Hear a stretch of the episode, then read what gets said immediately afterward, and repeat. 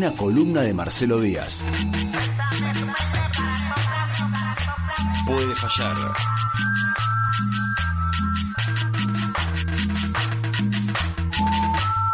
Y como todos los miércoles lo tenemos a él, es Marcelo Díaz. Esto es Puede Fallar. Hola Marcelo, ¿cómo estás? Bienvenido. Bien, ¿cómo va? Pero ¿Cómo va bien. José? ¿Cómo va Dai? Ay, me dan como unos, unos eh, recuerdos Word Flashback de la pandemia. Tenerte vía Meet. Sí, porque estoy, yo estoy muy cerca de la radio, pero ah, estos días, ayer estuve muy hecho bolsa y hoy más o menos, pero con el viento que hay que está volando de todo, Sí. es como que estoy con mis pulmones, mi garganta, mis Mm. ojos están como atacadísimos, así Sí. que mejor vamos No, por hay el que este. cuidarse, hay que cuidarse, porque la salud es una sola. Y estar cerca, bueno, viste que hay gente que se aprovecha de eso del estar cerca. No, ya está. Es lo mismo. si te sentís mal, te sentís mal. No importa si estás cerca o lejos. Totalmente. Marcelo, ¿de qué vamos a hablar hoy? Hoy vamos a hablar, quería hacer como una conexión, porque la semana pasada, el jueves pasado, estuve en la ronda de, de talleres y de espacios de escritura de mm, la Bienal de Arte, Salud Mental y Derechos Humanos. Sabes que justamente hablamos de la Bienal con Marcela Arzuaga. La tuvimos invitada aquí eh, en los estudios y Claro. muy interesante, una, una apuesta muy interesante. Es la primera edición, dicho sea de paso. Es maravilloso eh, lo que está pasando con, con la Bienal. Sigue hasta el 5 de agosto, eh, hay muestras en, en la Casa de la Cultura. y Bueno, y el encuentro ese fue muy movilizador. Y justamente, vieron que yo en general trato de vincular algunas cosas que suceden más o menos a la vez y que Sí. uno las ve como sueltas, pero que en realidad tienen conexiones, ¿no? Y bueno, en la, en la semana también fue todo el escándalo, esa semana, la semana pasada, fue todo ese escándalo del, eh, del primer candidato o precandidato a legislador porteño por, por el PRO, por la lista de Jorge Macri, Franco Rinaldi, Sí, que finalmente se terminó bajando. claro. Hago No, un porque- paréntesis ahí. Franco Rinaldi que se hizo conocido hace muchos años, allá después del 2001, en el programa Caos en la Ciudad que conducía eh, eh, Juan Castro. Juan Castro lo, lo entrevistó porque su edificio era inaccesible, tenía una escalera y él andaba en silla de ruedas porque tiene una enfermedad que se llama esto de los huesos de cristal. Y ahí fue su primera incursión en, en los medios y estuvo desaparecido mucho tiempo hasta que se hizo conocido en redes sociales eh, por su discurso super facho incluso, ¿no? Claro, porque él decía que él hacía como un stand-up Sí, stand en los que, nada, era e- eso, como decís vos, un, eh, un discurso muy facho, en donde la gente se comunicaba, obviamente un público muy facho también, ¿no? No, claro, claro. Eh, y también en la semana, el Tribunal Oral en lo Criminal número 25 de, de Cava falló eh, por el caso, por el asesinato de Lucas González. Claro. No, no sé si se acuerdan el asesinato de Lucas González en, en 2021, un chico que salía de entrenar del Club Barracas y fue asesinado por tres policías eh, y sus amigos también fueron detenidos, torturados. Bueno, el fallo declaró culpables a los policías, pero utilizó algo que es el agravante de odio racial. Claro. ¿Por qué? Porque le, porque le dijeron negro de mierda antes de, de- de disparar y cuando los les quemaron unos les quemaron cigarrillos en, en el cuerpo, ¿no? Eh, este, esta, este agravante de odio racial se había pedido también en el caso de Baez Sosa, ¿no? Con los rugbyers, Claro. y el fiscal se negó a utilizarlo, a pesar de que cuando lo mataron, cuando lo golpeaban, le habían dicho villero y le habían dicho negro de mierda también, ¿no? Sí, sí, sí, sí. Me, me parecía que estas tres situaciones tenían algo para, para poner en, en, eh, en- en contacto, ¿no? O digo, por ahí cada una va por su canal y, y una es una, una noticia de la política, otra es de la justicia, el otro tiene que ver con una situación de la salud y, y del arte y no las conectamos, pero en realidad funcionan, creo yo, que juntas en el mundo, ¿no? Así que un, un poco quería pensar eso, ¿no? Me gusta, me gusta. Y ¿Por dónde viene? El, el, encuentro del que yo participé, que, que me invitaron a, a, a participar de, de, los talleres y los espacios de escritura, me llamó mucho la, la atención. Bueno, primero fue, fue muy conmovedor por el valor que se le da a la palabra en, en esos talleres, sí. por el hecho de poder escribir y poner por escrito algunas de esas situaciones, situaciones de marginación en, mucho, en muchos casos de mucho dolor en otros, y de, de, de felicidad frente a, a, a, esos espacios ¿no? colectivos de escritura. Pero me llamó la atención algo que dijo eh, uno, uno, de los usuarios de, del taller, que habló concretamente, utilizó concretamente la palabra estigmatizar, el verbo estigmatizar, ¿no? Sí.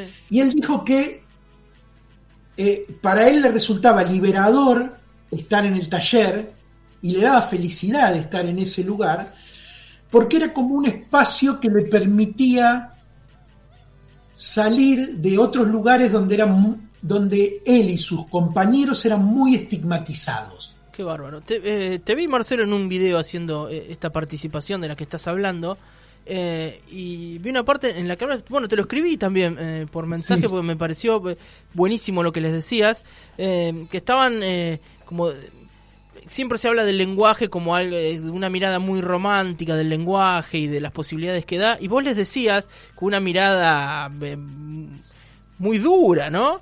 Eh, les dijiste específicamente el lenguaje es algo terrible y me pareció buenísimo eso, ¿no? Es casi una trompada lo que les decías, pero es eh, tiene un baño de realidad muy interesante eso, porque con el lenguaje uno puede hacer mierda a una persona. Exactamente, pero es que eso es lo que habían dicho algunos de ellos. ¿eh?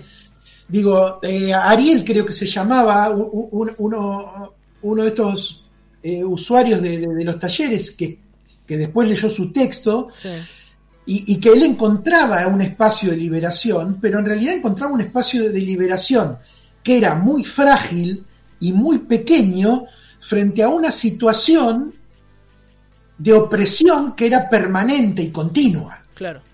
O sea, digo, el mayor peso era el del lenguaje como algo terrible. Sí. Lo, lo que él estaba diciendo es, a mí me gusta estar en el taller porque me permite escapar por un momento de ese lugar donde el lenguaje me estigmatiza todo el tiempo. Qué bárbaro. ¿No? ¿Por qué, los, ¿Por qué esa estigmatización? Porque bueno, porque el lenguaje te dice, sos loco, ¿no? Sos loco, sos, eh, sos negro, ¿no? Sos pobre, sos eh, borracho, no podés, no podés estar en tal lugar porque sos tal cosa, ¿no? Sí. Ese es el, el poder terrible que tiene el lenguaje, ¿no?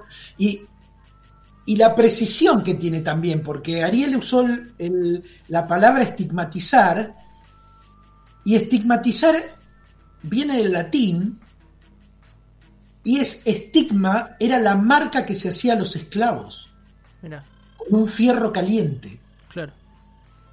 La ya... marca que le hacían en la carne, en el, en el cuerpo, con un fierro caliente a, a, un esclavo o a un delincuente, o, o a alguien que, que, se salía de la normalidad, ¿no? A alguien que estaba loco, esa marca con fierro caliente se llama estigma. Sí, y la cargas toda la vida.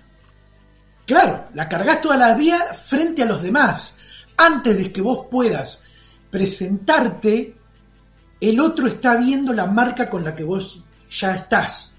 ¿No? El otro ya, antes de que vos puedas emitir palabra, ya sabe, ¿no? Que sos loco, que sos borracho, que sos negro, que sos pobre. Es decir, ya sabe en qué lugar ponerte antes de que vos puedas decir quién sos. Sí. sí. Ese es el poder terrible del lenguaje y esa es la precisión que, me, que a mí me, me asombró, porque digo, Ariel no sabía, el, no conocía probablemente el origen etimológico de la palabra, pero le, le puso un pleno ahí, ¿no? Es, eh, el, el, estigma es eso, es esa marca, no es lo que vos sos, no es una condición tuya, es una marca que proviene desde afuera hacia vos. Sí, sí, sí, es una etiqueta que te pone otro. Exactamente, ¿no? Y, y- y- y que, y que es una construcción porque, bueno, digamos, el color de piel es algo que vos tenés de nacimiento, Sí. pero en el color de piel no hay ninguna valoración. Podés ser más oscuro o más claro, la valoración se construye afuera. Sí. Eso que es, socialmente estamos acostumbrados todo el tiempo a etiquetar todo, ¿no? Queremos saber a dónde pertenece. Puede ser hasta en una condición sexual. ¿Y vos que a vos te gustan los chicos o las chicas? ¿Y vos la música que haces qué es? ¿Rock o es pop? Y no hay como todo un tiempo, hay todo unas ganas siempre de, de poner una etiqueta y saber dónde, en dónde estás, ¿no? O a y qué vos perteneces. es, vos lo estás diciendo, es a través de la palabra. Sí. Vos decís una palabra y ya ordenaste, ya sabés qué es lo que, lo que vas a escuchar, cómo tenés que actuar frente a eso, ¿no? Eh, eh, en, en- en columnas anteriores ha- habíamos hablado de este carácter performativo que muchas veces tienen, tiene el lenguaje, ¿no? sí. decíamos, performativo quiere decir que algo se dice para provocar una, una acción, ¿no? El, el hecho de decir, bueno, un performativo es los declaro marido y mujer, ¿no? Sí, Entonces, la palabra habilita Lo que hace es lo que dice.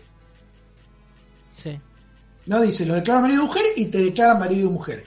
Pero, por ejemplo, el feminismo dice, cuando la ecografía te dice que el, bebé que, vos, que está en la panza es varón o es mujer, en realidad lo que está diciendo es que sea varón o que sea mujer digamos, está teniendo un poder performativo que es que vamos a comprar la ropa rosa, Sí. vamos a comprar cocinitas, Sí. la- vamos a criar a, ese, a esa criatura de determinada manera para que responda a lo que esperamos que tiene que ser una mujer y a lo que esperamos que tiene que ser un hombre. Totalmente.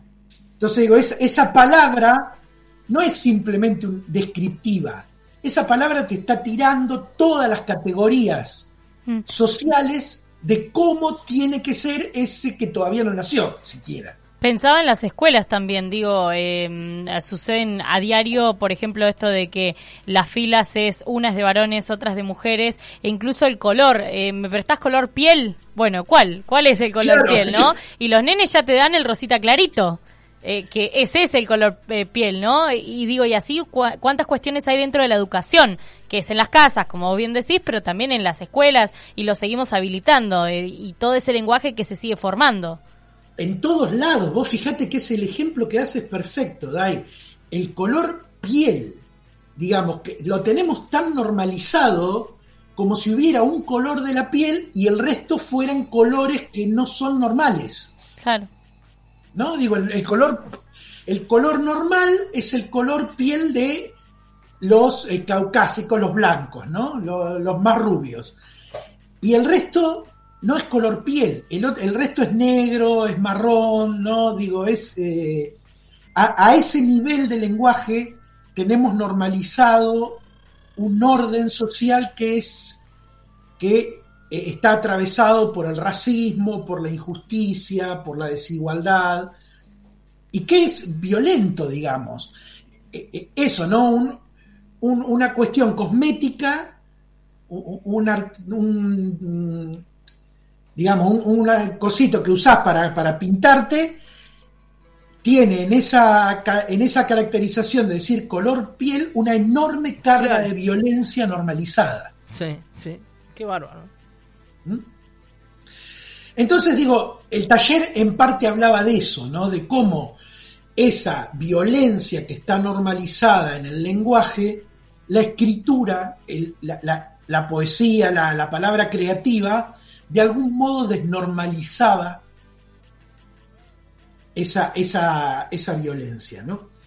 Lo cual hace que eso que, que- que- que está pensando la, la Bienal de Arte, Salud Mental y Derechos Humanos, lo que nos está proponiendo, no está destinado a una población a la que tenemos marcada como que es la que tiene problemas de salud mental. En realidad es algo que nos concierne a todos, todos padecemos esto todo el tiempo, ¿no? Claro. Y lo pensaba concretamente con el caso de Rinaldi, porque, digo, Rinaldi era un, un, como decías vos, un festival de discriminación Tremendo. facha, ¿no? Es Sí. decir, se metió con, con, dijo que había que prender fuego, que ir con un lanzallama a las villas, que había que prender fuego a los negros, Eh, se las agarró con las mujeres, con los travestis, con los homosexuales, con los judíos, diciendo eh, eh, que eh, página 12 era sinagoga 12, ¿no? Eh, no le quedó nadie, no le quedó nadie por, por discriminar. Sí, Se tuvo que bajar por el escándalo que se armó, sí. Y Jorge Pero- Macri lo, lo lamentó, eh, hizo todo un tuit muy largo lamentando que este muchacho se baje. ¿Viste qué extraño eso incluso? Lo siguieron bancando hasta el final. Lo bancaron hasta el final, lo tuvieron que bajar porque en realidad lo bajaron, no porque, eh, a ver, y esto me parece que también el lenguaje también es un vehículo de cinismo, ¿no? Muy grande. Y yo creo que acá lo que hay es un cinismo gigante porque lo bajan porque estaban perdiendo votos, Claro. no porque estén en desacuerdo con lo que Con lo que decía, dicen, sí. porque lo pusieron en ese lugar precisamente porque atraía a un montón de gente por lo que decía. Totalmente.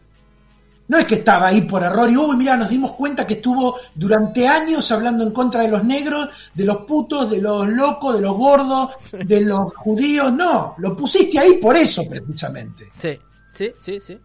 Y lo tuviste que bajar porque escaló el escándalo, ¿no?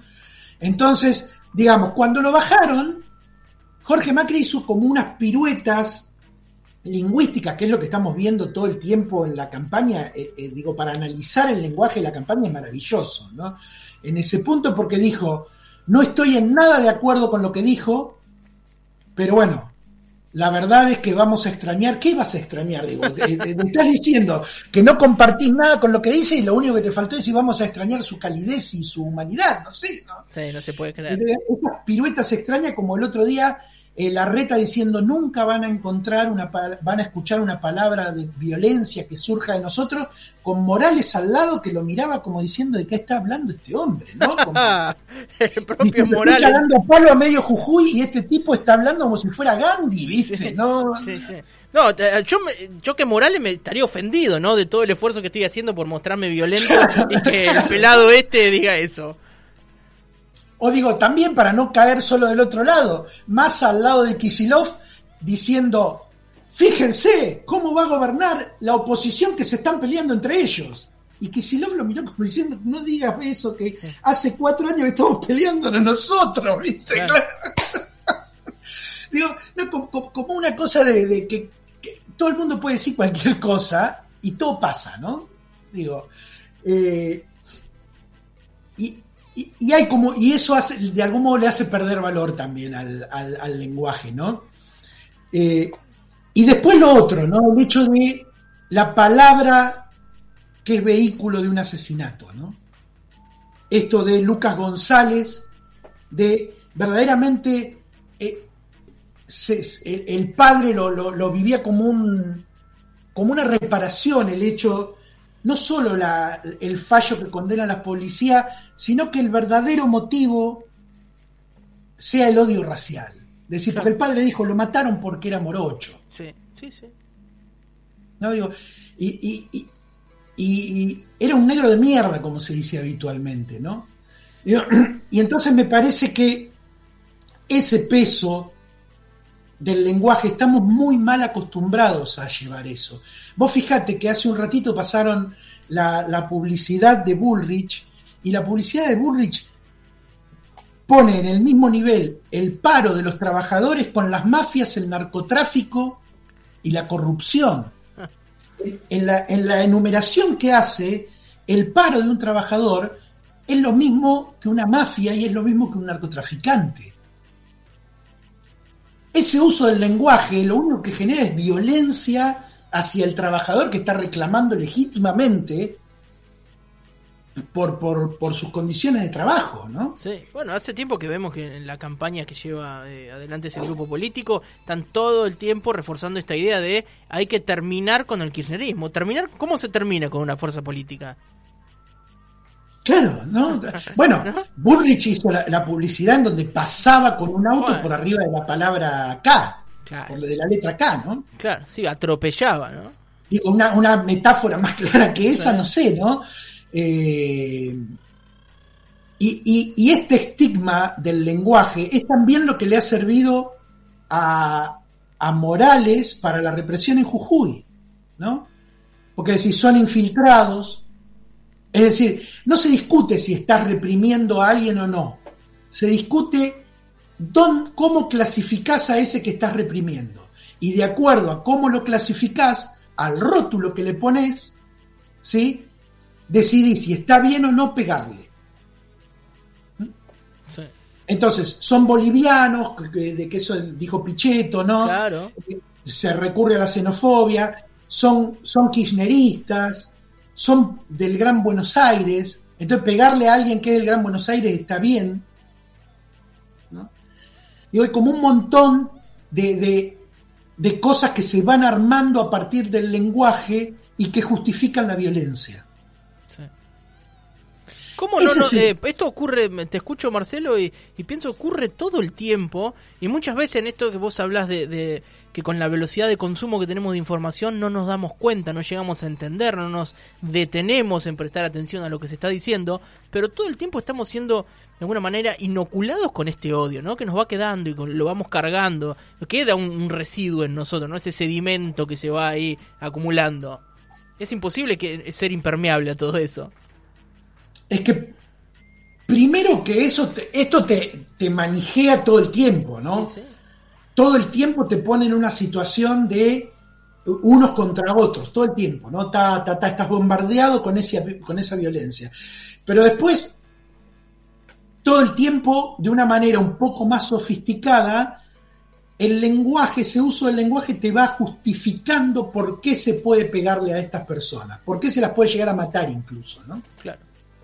porque son negros, porque son vagos, porque no trabajan, porque, digamos, la fuerza del orden es, es- es- lo que escuchábamos hoy el eslogan. La palabra fuerza, ¿no?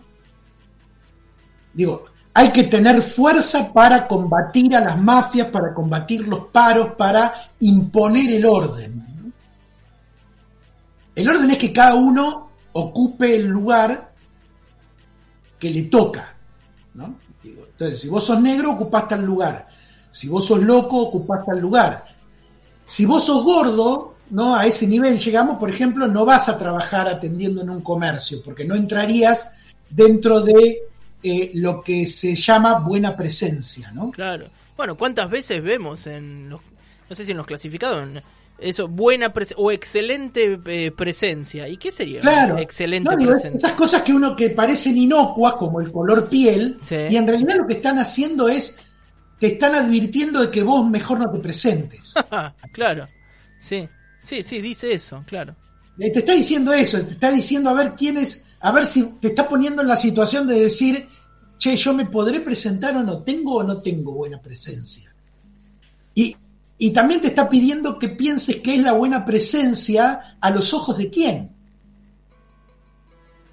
¿No? Digo, te está diciendo cuál es el ideal de, de la cultura que determina que alguien es, puede ser bien visto. Sí, obvio. Sí. ¿Cómo te adecuás a eso, no? Sí. Bueno, todo eso te lo vehiculiza el lenguaje, lo arma ese orden de algún modo, ¿no?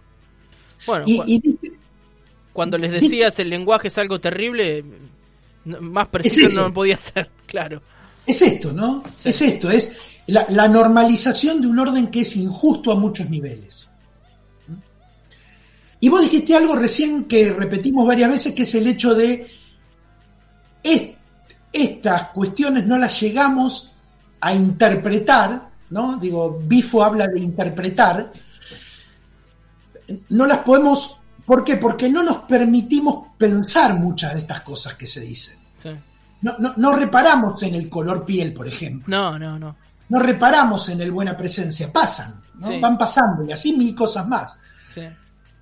Y, y bueno, a ver, yo- mirá, un, un dato más que por ahí no tiene que ver con el lenguaje, pero es otra forma de, de discriminación o de estigmatización. El talle único que pasa mucho en las mujeres, ¿no? Eh, o, o- o marcas que no hacen de ciertos tamaños la ropa porque no quieren que eh, vos que sos gordo uses la marca y que relacionen esa ropa con una persona que pesa X cantidad de kilos.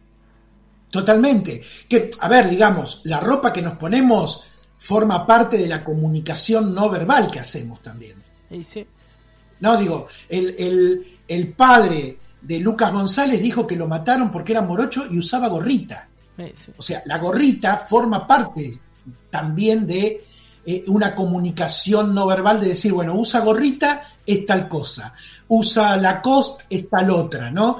Usa tal marca y, y pertenece a tal grupo social, ¿no? Es eh, eh, en No Logo, un libro de, creo que de los 90, ¿no? De Naomi Klein, eh, hay algo que es perfecto. Le preguntan a, al gerente de Nike en una eh, en un encuentro de, marcas y qué sé yo, le, hacen una entrevista, una, una revista de diseño, le hace una entrevista y le pregunta por los nuevos modelos de ropa deportiva, ¿no? Eh, pre- preocupado por las cuestiones del, del diseño del modelo. Sí. Y el, y el gerente de Nike le dice, nosotros no vendemos ropa deportiva, vendemos estilos de vida. Ah. Es tremendo eso, claro. Es perfecto, Sí. ¿no? Es perfecta la respuesta. Bueno, el Es indio, eso. viste que dice Nike es la cultura, ¿no? Claro, ¿no? Es perfecto. Vos eh, lo que estás vendiendo, si vos te pones determinada cosa, estás comunicando Sí. que vivís de determinada manera. Ni hablar. Ni Entonces hablar. todo es lenguaje en el fondo a ese nivel. ¿no? Todo lo que podemos leer de determinada manera se nos presenta como lenguaje, por más que no sean palabras, ¿no? Y, y- y- y también tiene que ver con la estigmatización, ¿no? Y con todo esto de lo que hablaba este, esta persona, Ariel, ¿no? Sí, bueno, eh, los guachiturros estuvieron. ¿Se acuerdan que se vestían con chombas Lacoste, los guachiturros? Eh, tuvieron quilombo con la marca porque no querían que. Eh, Lacoste, propiamente dicho, no quería que se relacione su marca con el turro, digamos. Con ser Claro. turro. Eh, Es increíble. Totalmente. Bueno, y entonces, digo, y acá es, es la vuelta que dábamos y a la valoración de esta jornada de, de- de la, de la Bienal de Arte de Salud Mental y Derechos Humanos, que junto a la palabra estigmatizar aparecía la palabra felicidad, había una felicidad que daba la palabra por estar ahí. Y hay un textito muy chico, muy cortito, de, de, Giorgio Agamben que se llama Magia y Felicidad. Agamben empieza diciendo, citando a Benjamin, dice que Benjamin en un texto dice que eh, lo- los chicos, dice, los niños, eh, la experiencia dice que tiene el, el- el niño del adulto, dice, no es que los adultos son más fuertes, dice, sino que el niño lo que descubre del adulto es que es incapaz de hacer magia. Es decir, ¿qué es lo que descubre el niño del adulto que lo vuelve adulto? Que es alguien que está absolutamente sujeto a la normalización del mundo. Claro. Por eso es incapaz de hacer magia. Claro. Porque la magia te desarma esa normalidad. Sí, ¿no? más vale. Eh, y entonces Agamben dice, hay dos tradiciones de la magia que tienen que ver con lo que se conoce con el nombre secreto. Hay una tradición de la magia que dice que todas las cosas y todas las criaturas tienen un nombre secreto. Y que el mago que conoce el nombre secreto obtiene poder sobre las cosas y las criaturas. Es decir, las cosas y las criaturas tienen que obedecerlo porque conoce el nombre secreto. Sí. Sin que se trate de magia, quienes están en condiciones de nombrar las cosas, de algún modo tienen poder sobre las cosas y las criaturas. ¿no? Eso es lo que le decía Ariel. Nos estigmatizan, tienen poder sobre nosotros, nos aplican esa normalidad encima que produce dolor. ¿no?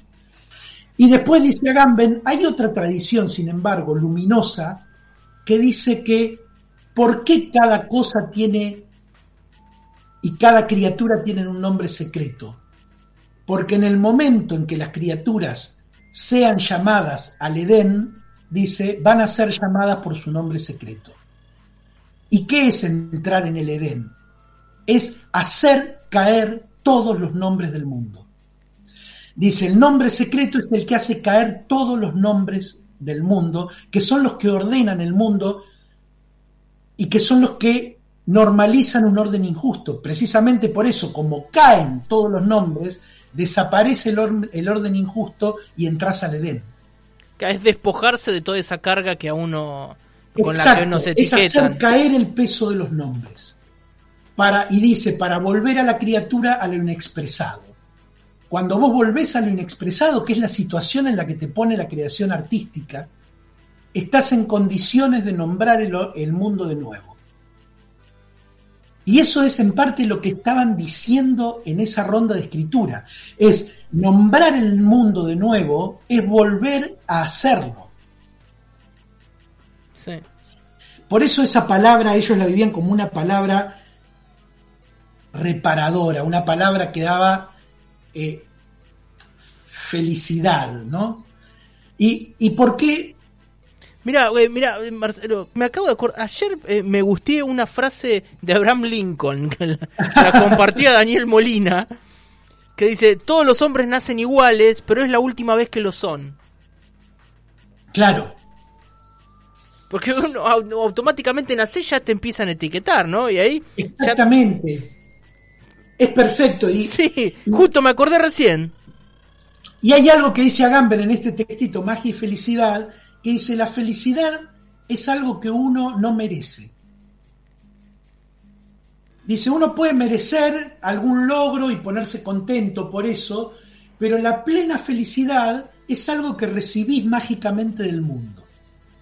Dice, que alguien te quiera, dice, que alguien te ame, no te aman porque eh, vos te mereces que te amen, te aman incluso cuando vos podés ser una porquería de persona y alguien te ama, ¿no? Y decís, y eso te pone feliz. Y, el, y la, etimología de, estigma, ¿no? Que había aparecido en la charla es esta marca que se hace con el hierro a los esclavos. Y la, la etimología de felicidad, que era otra de las palabras que apareció con el uso del lenguaje, tiene que ver con un, un mundo de palabras. Félix tiene que ver con fecundo, tiene que ver con fémina, con lo femenino, tiene que ver con filio, con, con, hijo. Claro. ¿Por qué? Porque la raíz, la raíz indoeuropea de donde proviene el vocablo es amamantar. Mira. Felicidad tiene que ver con eso, digo, que vos sos alguien absolutamente frágil, que no se puede defender por sí mismo, que no puede procurarse su alimento por sí mismo, y que alguien por un acto de amor te, te, alimenta y te, y te permite estar bien en el mundo. Esa felicidad, ¿no? Vos no haces nada para merecer esa felicidad. Te la otorga alguien. ¿No? Por el solo hecho de quererte. Y, y digamos, me, esta es la potencia de la que hablaban en, esa ronda de escritura, ¿no? La pegaron con dos palabras perfectas. Felicidad frente al estar en ese momento compartiendo eso que, hacíamos, eh, que era liberador, y estigma frente a lo que eh, eh, el mundo hacía de nosotros, ¿no? Claro. Y nada, yo quería cerré en ese momento la charla y, quiero cerrar esto también con dos, frases de, un poeta francés que dice, una es un verso que dice, la tierra es azul como una naranja. A ver cómo es de nuevo, a ver de nuevo. La tierra es azul como una naranja. Y dice, no importa si lo podemos comprobar o no, la poesía no pasa por lo posible. ¿Qué es lo que nos dice la, política a la que nosotros estamos metidos? Es una política que todo el tiempo nos está hablando de decir, no, esto no se puede, esto no es posible. todo el tiempo lo primero que aparece es el límite. Cuando en realidad lo que tendría que aparecer es cuál es el objeto de una fuerza política, que la digo, por lo menos de la que creemos nosotros, que se pueda vivir mejor. Después vemos cómo hacerlo. Pero eso tendría, lo primero que se tendría que poder decir es eso que haya más justicia, que haya menos dolor, que todo el mundo tenga para comer, que a nadie le falte una casa, que a nadie le falte salud. No estamos discutiendo eso. Eso, es más, discutir eso es como utópico. Lo que estamos todo el tiempo discutiendo es cómo le pagamos al fondo, eh, cómo hacemos para que reprimir una huelga. Digo, la, la- discusión política se ha vuelto eso. Es tremendo, ¿no? Parece, porque parece que estamos hablando de poesía, ¿no? De, de cuando decimos, no, lo que queremos es que todo el mundo viva mejor. Sí, sí. Parece, Parece una- hasta ingenuo plantear Eso, eso, eso. ¿no? Eh, claro, ingenuo, eso, ni más ni menos. Y, y no tendría que ser eso el programa de todo programa político, tendría que ser la base eso. Digo. Hasta eso hemos llegado a perder en el lenguaje, ¿no? Y la otra frase que, que en su momento con el mateísmo la pintamos en un paredón de Paul Eluard es hay otro mundo y está en este. ¿Te ¿Recordás dónde estaba esa frase? ¿En qué pare... en- en- ¿Llegás a recordar dónde lo habían hecho? Eh, en el Montevideo la habíamos pintado. Mirá, La habíamos pintado como, era una frase grande de como de 20 metros, ¿no?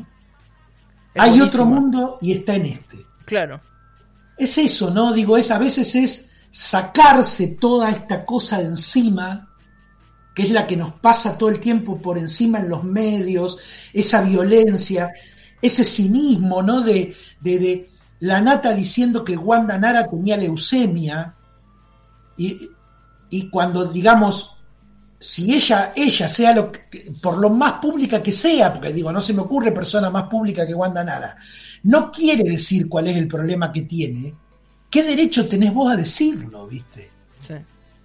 Y a la nata diciendo al otro día, dice, que alguien me explique qué es lo que hice mal. No digo ese cinismo al que estamos tan, pero tan acostumbrados, tan normalizados, ¿no? Eh, me parece que esto, estas frases, hay otro mundo y está en este, todo el tiempo tenemos que repetirnosla, ¿no? Hay otra manera de hacer, de decir, de pensar el mundo, de manejarnos con los demás. Por más que sea minoritaria, por más que suene ingenuo, por más que no tenga poder eso, ¿no? Sí. Bueno, buenísimo Marcelo en la columna, la verdad eh, me encantó. Eh, ¿cómo, cómo- la, fra- repetime la frase eh, que pintaron. Hay otro mundo y está en este. es buenísima. Marcelo, eh, muchísimas gracias eh, por este ratito. Ya estamos pasados de tiempo, incluso, pero Sí, eh, val- siempre. valió la pena, valió la pena pasarnos eh, estos minutos. Imagino del otro lado los oyentes agradecidos. Eh, nos vamos con algo de música, ¿no? Nos vamos con Charlie haciendo Alguien en el mundo piensa en mí. Todo belleza es esto. Sí, totalmente. En vivo en 1999. Tiene unos añitos. Marcelo, muchas gracias. Gracias a ustedes. Hasta la próxima. Ahí pasaba Marcelo Díaz haciendo de las suyas. No podía ser de otra manera. Esto fue Puede Fallar.